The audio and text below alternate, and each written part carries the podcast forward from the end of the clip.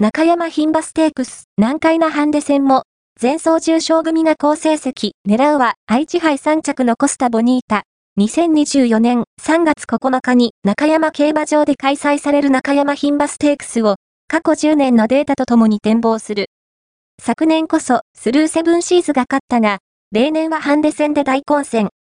今年も、その通り、偏差値の高いレースとなりそうだ。近況とデータから、コスタ・ボニータが有力候補となる。